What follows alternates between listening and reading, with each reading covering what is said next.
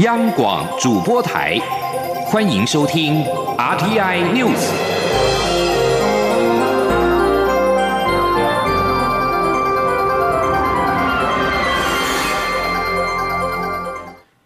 听众朋友您好，欢迎收听这节央广主播台提供给您的 RTI News，我是张顺祥。首先把新闻焦点关注到国内新闻。中央流行疫情指挥中心三十一号公布，国内新增两例境外移入 COVID-19 确诊的病例，也就是按九一一跟九一二，都是从菲律宾入境，没有新增本土的病例。目前累计九百一十一例确诊。此外，布利桃园医院群聚事件，截至目前为止，已经有十九个人确诊，其中按九零八。指挥中心认为，应该是在桃园平镇的某医院就医时接触案八八九而确诊，并在三十一号公布九零八在一月二十五号、二十六号相关公开活动的足迹，包括了九份老街、大溪老街等七个地方，提醒这段时间曾经出入相关场所的民众，应该自主健康管理。如果有症状，应该紧速就近到社区指定的裁剪医院来就医。而外电报道，一位美国众议员在接种完第二剂辉瑞的 COVID-19 疫苗第二剂之后，仍然是染疫。对此，指挥中心表示，一般打完疫苗需要十四到二十一天才会产生足够的抗体。又或者有可能是打完疫苗没有发病，却会产生短暂的带源的状况。目前资讯尚不足判断该疫苗无效，后续还需要再观察。请听央广记者江昭伦的报道。美国媒体报道，美国众议员林奇二十号施打第二剂辉瑞疫苗，但到了二十九号仍收到 COVID-19 检测结果阳性报告。不过目前并没有任何症状。指挥中心医疗应变组副组长罗义军对此表示，一般打完疫苗后至少要十四天到十一天才会产生足够浓度的抗体。该名美国众议员是在打完第二剂的第九天就检测，有可能是还没有产生足够的抗体保护力，又或者对疫苗感应较弱，但后者的比例通常不高。另一种可能是各种疫苗临床实验都是以有没有发病症状作为疫苗是否有效的判断点。该名美国众议员检验阳性，但无症状。无症状带源的情况一般不列入临床实验评估中，因此也可能是在疫苗打完后没有发病，但有短暂带源的可能。罗伊军认为，以美国众议员的案例而言，还需要在后续观察，无法下定论认为疫苗一定无效。指挥官陈时中也强调，各国已经开始陆续接种疫苗，对于疫苗的有效性或有效强度期限，政府会根据相关数据制定更精准的疫苗政策。陈时中说：“对，简单讲说，其实，在疫苗这东就是。”本来的这些相关的怀疑都在了哈，那在理论上呢都是有可能。那未来我们就是要观察更多的数据，说那个可能性到高到或低到什么情况，那才能够对我们对整体的疫苗政策能够有更清楚的一个图像。对于有名嘴在电视上指欧洲限制疫苗出口，台湾根本拿不到疫苗的说法。陈时中回应表示，他没有收到相关确切的资讯，但就他了解，主要是因为有些药厂生产交货量不足，依照契约就无法再卖给其他国家，这样的情形比较多。有关疫苗采购，陈时中表示，各国都在争抢疫苗，政府会持续努力，他也会在合约有确定消息时才会公布疫苗采买进度。中国民来记者张伦台北采访报道。在民进党团的支持之下，立法院通过评估更改国徽的提案，引发蓝营群起的反弹。国民党主席江启臣三十一号再度呼吁蔡英文总统应该出面表态，并批评民进党若要推动台独，就大胆的推，不要打假球，操作政治对立。不过，民进党说，国徽跟国民党的党徽容易产生混淆，社会长期以来就有修改的讨论。民进党支持党团所做的决议。请听记者刘玉秋的报道。在民进党团的支持下，立法院会通过时代力量党团的提案，要求内政部在两个月内评估更改国徽的必要性，避免党国不分，引发蓝营强烈反弹。国民党主席江启臣三十一号出席国民党高雄市部分区立委联合服务处揭牌受访时，再度喊话，要求蔡英文总统出面表态，向全民报告是否真的要改国徽，甚至改国旗，不要想推台独却又大打擦边球。不要呢，想要做又不敢讲，又不敢说。你都已经全面执政了嘛？你如果认为台独是你要推动的事情，那你就大胆的推吧。啊，不需要打假球，也不需要把它变成是一个啊操作政治对立或者人民对立的一个方式。对此，民进党团新任干事长刘世芳则回应表示，国民党的党徽与中华民国国旗的国徽事实上有出入，却很少人能辨识清楚。希望内政部可以把实力的提案好好审慎评估，告诉人民党徽与国徽的不同之处，避免党国不分。至于后续的议事之争，反而是国民党多虑了。其实长久以来，中国国民党反而是利用国徽跟党徽。不清楚的状况之下，然后来操作，呃，这个国民党就等于是中华民国。所以把国徽跟党徽一次说清楚、讲明白，让内政部来做正确的评估。至于江启臣批评民进党政府现在令人感觉挺黄杰改国徽是优先要务，完全看不到民众关心的是希望政府能守住防疫成果、守住言论自由、守住司法公平与正义，甚至国际空间与这一个国家中华民国。民进党则指出，国徽与国民党党徽一生混淆，社会长期以来。就有修改的讨论。对于在野党实力党团的提案，民进党党团做出支持的决议，并已说明原因，与罢节或公投一事无关。民进党支持党团所做的决议。中央广播电台记者刘秋采访报道。资深媒体人赵少康要重回国民党，国民党主席江启臣在三十一号表示，已经收到赵少康回复党籍的申请。他指出，赵少康能够回到国民党，代表蓝营的团结跟加分，并且扩大蓝营的支持基础。针对重回国民党，赵少康也向媒体发布采访通知，将在今天二月一号上午的十点，在中广大楼亲自的对外说明。接请听记者江昭伦的专题报道。静好听想当华文声音内容，Netflix 凭什么？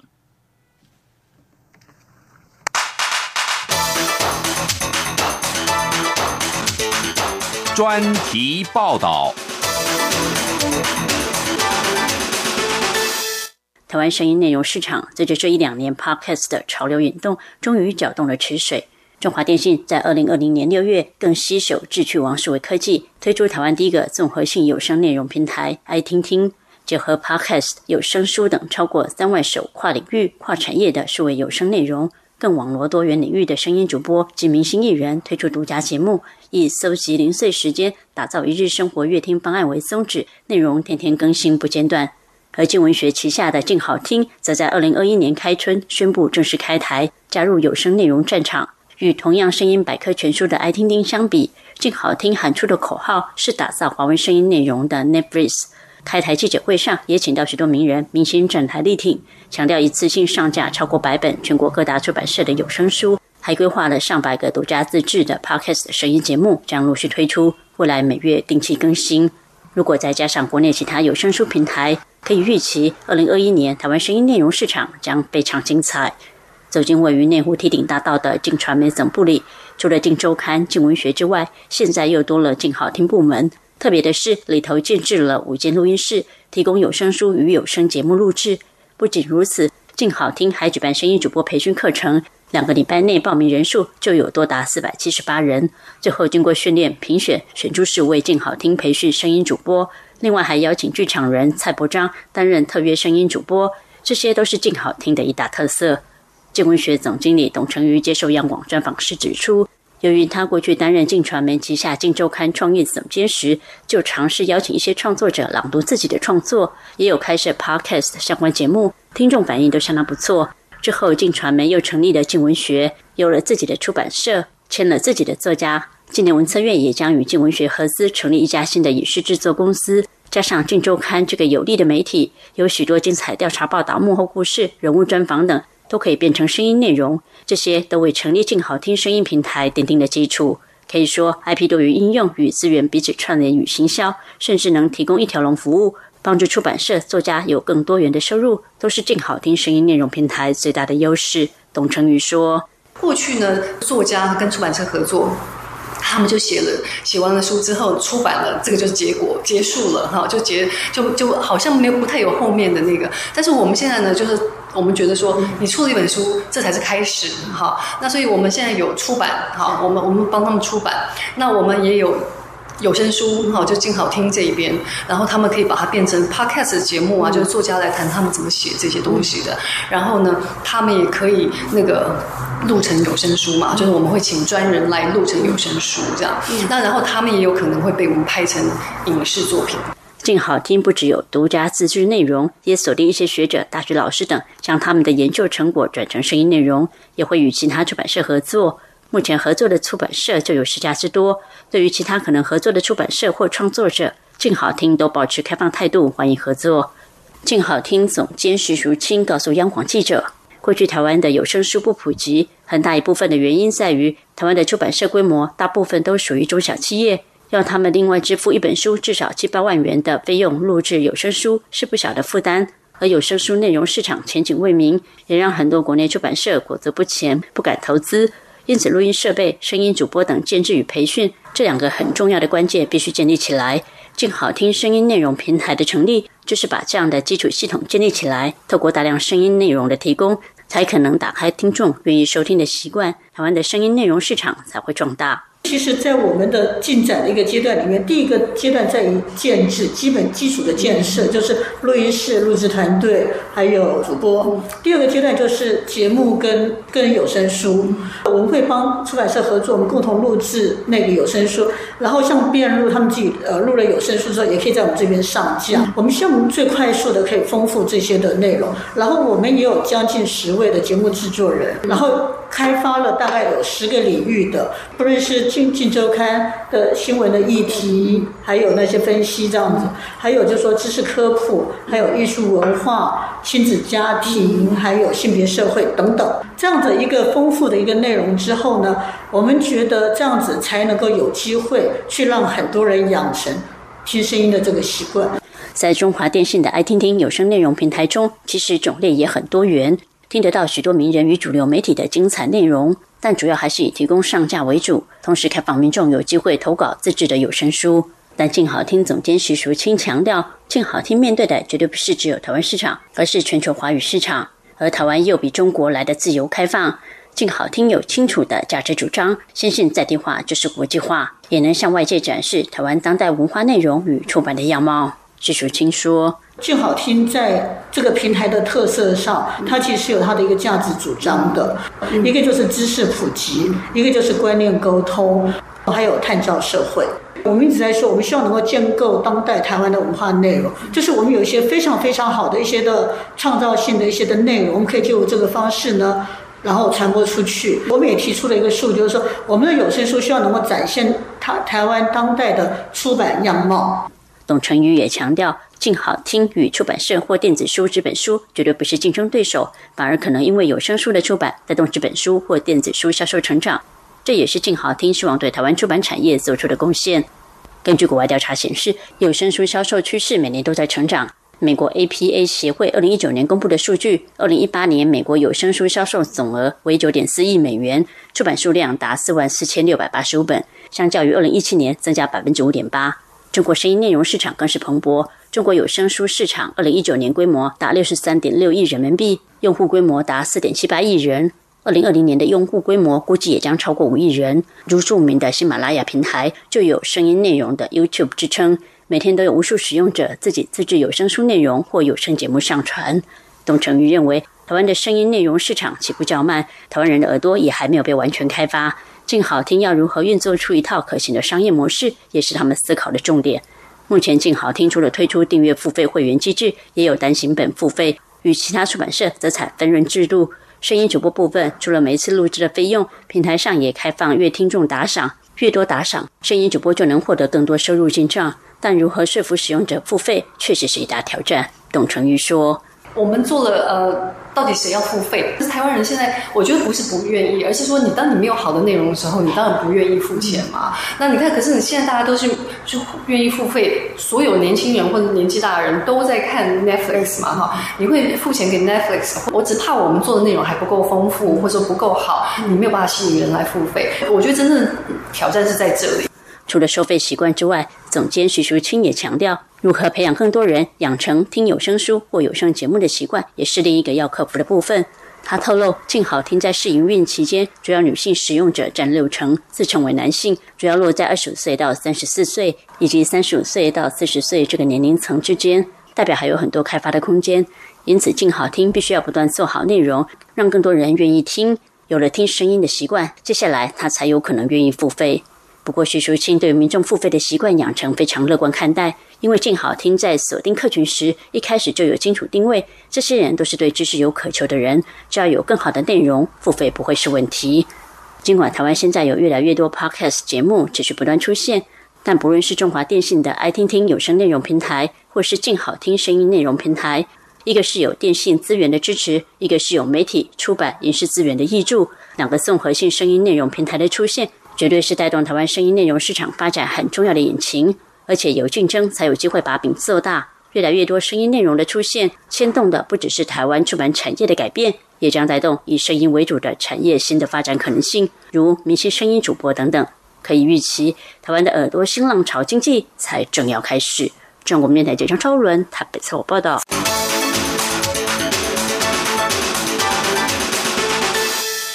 国际新闻：英国六零年代流行乐团团体动物乐园的创始成员暨初代吉他手希尔顿·瓦伦坦已经辞世，享受七十七岁。法新社报道，唱片公司在推特上面贴文，向希尔顿·瓦伦坦的亲友致上最深的慰问，悼念他以七十七岁辞世。唱片公司声明说。瓦伦坦是一个富有开创性的吉他乐手，影响未来几十年的摇滚乐音。动物乐团以一九六四年热门的曲目《House of the Rising Sun》为人所知。这首歌曾经登上英国跟美国的排行榜的冠军。希尔顿·瓦伦坦生在英格兰东北部的北喜兹。一九六三年，他跟主唱艾瑞克·伯登、贝斯手。查斯·钱德勒、键盘手艾伦·普莱斯以及鼓手约翰·史蒂尔共组动物乐团。初代成员在一九六零年代的末期分道扬镳。中央广播电台。是阳光，翅膀打开了世界之窗；是阳光，翅膀环绕着地球飞翔。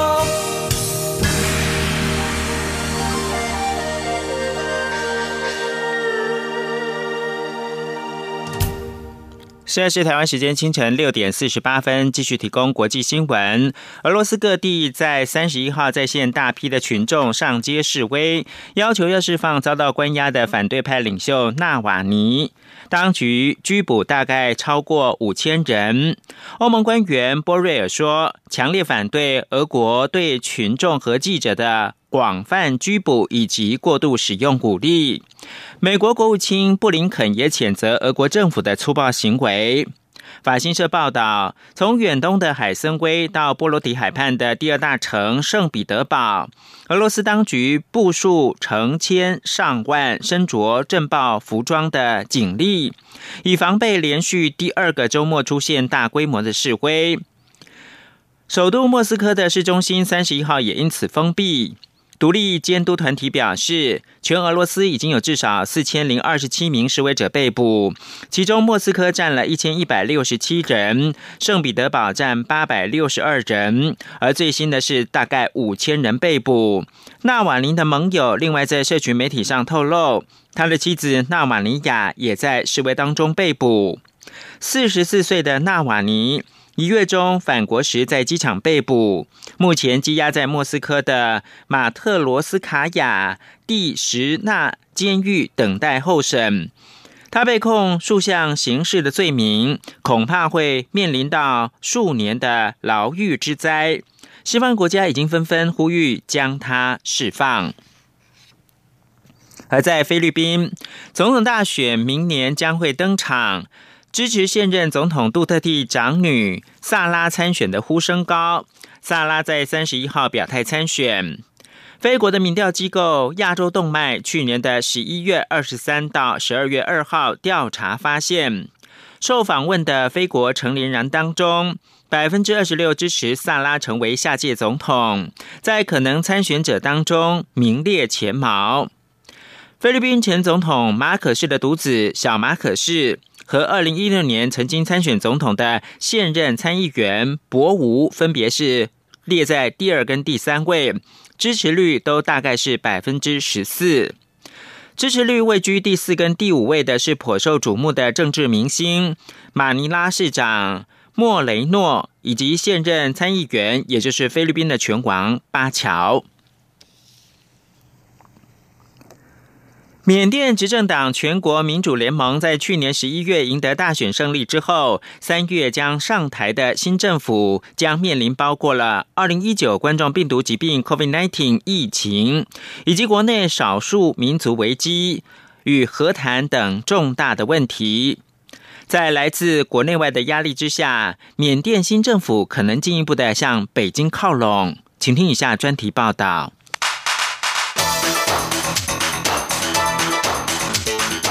专题报道：缅甸政府实职领导人翁山苏基领导的执政党全国民主联盟，在国内 COVID-19 疫情笼罩下，于二零二零年十一月大选取得压倒性胜利，进一步巩固领导地位。根据报道，翁山苏基第二任政府将于三月上任。新政府即将面对的各项重大问题，包括 COVID-19 疫情及其带来的经济衰退、洛辛亚族群的人道危机，以及与包括善邦在内的多个民族武装组织之间停滞已久的和平谈判进程等。香港大学政治与公共行政系副教授韩恩泽在东亚论坛撰文分析：翁山书记若是要解决这些问题。中国是缅甸政府最不可或缺的国家。中国是全球 COVID-19 疫苗的主要生产国之一，已承诺提供缅甸三十万剂疫苗，来为缅甸人民接种疫苗，共同对抗疫情大流行。两国早在疫情爆发前，就已在北京推动的一带一路倡议及相关的中缅经济走廊协定架构下展开经济合作。面对严峻疫情，中国也同意对缅甸扩大投资。美国华府智库史丁森研究中心中国计划主任孙运告诉《曼谷邮报》说：“COVID-19 的合作以及两国关系的稳定发展，将是全国民主联盟第二任政府的首要工作。其次，在翁山书记政府遭到西方批评并制裁的洛辛亚人道危机方面。”中国是奈比多当局最有力的外国支持者，甚至在中国外交部长王毅十一号访问缅甸时，也公开表达支持缅甸当局处理国内少数民族的问题。港大副教授韩恩泽指出，中国除了支持缅甸处理洛辛亚问题，并积极参与缅甸和孟加拉政府解决有关之前逃到孟国边境的七十万洛辛亚难民问题。此外，中缅在处理各自国内少数民族问题时，似乎存在交换条件。韩恩则指出，缅甸在联合国支持北京对新疆和香港的作为，中国则在联合国谴责缅甸处理洛辛亚问题时出面保护缅甸。日经亚洲评论也刊出分析报道，指中国趁着美国总统拜登刚上任。借由支持缅甸当局处理洛辛亚问题，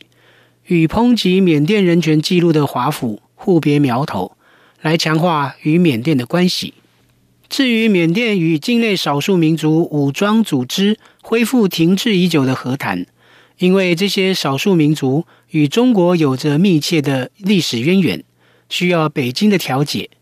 王毅在这次的访问中也强调，愿意协助缅甸当局与少数民族恢复和谈。另一方面，北京也有求于缅甸，其中最关注的是中缅经济走廊的合作部分。二零一八年签订的这项协定，内容涵盖从中国云南直到缅甸若开邦的皎漂镇深水港之间沿线的铁路、公路、港口与第五代行动通讯网络新城市等各项基础投资建设。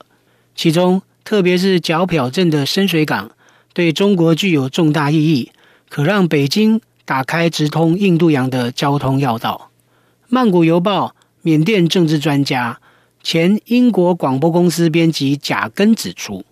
过去一年受到 COVID-19 疫情的影响，中国与缅甸关闭边境，跨境贸易停滞，缅甸执行中缅经济走廊计划的进度严重落后。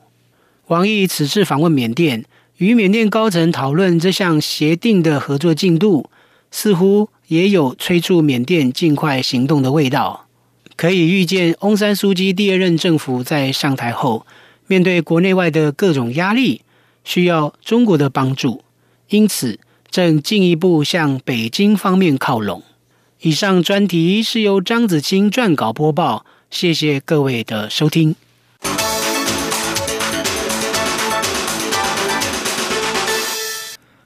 俄罗斯反对派领袖纳瓦尼、世界卫生组织以及瑞典环保少女女童贝里都获得今年诺贝尔和平奖的提名。他们都是由挪威国会议员所提名。二零一四年以来，和平奖得主几乎全都来自挪威议员的提名。根据路透社的报道。美国前总统川普跟白俄罗斯反对派领袖季哈诺夫斯卡娅也在提名的名单里面。从世界各地国会议员到诺贝尔得奖者等成千上万的人都有资格提名候选人。提名是在三十一号结束，而二零二一年的诺贝尔和平奖得主将在十月揭晓。热带气旋安娜三十一号侵袭太平洋岛国斐济，造成至少一个人死亡、五个人失踪。这是斐济一个月内第二度遭到风灾。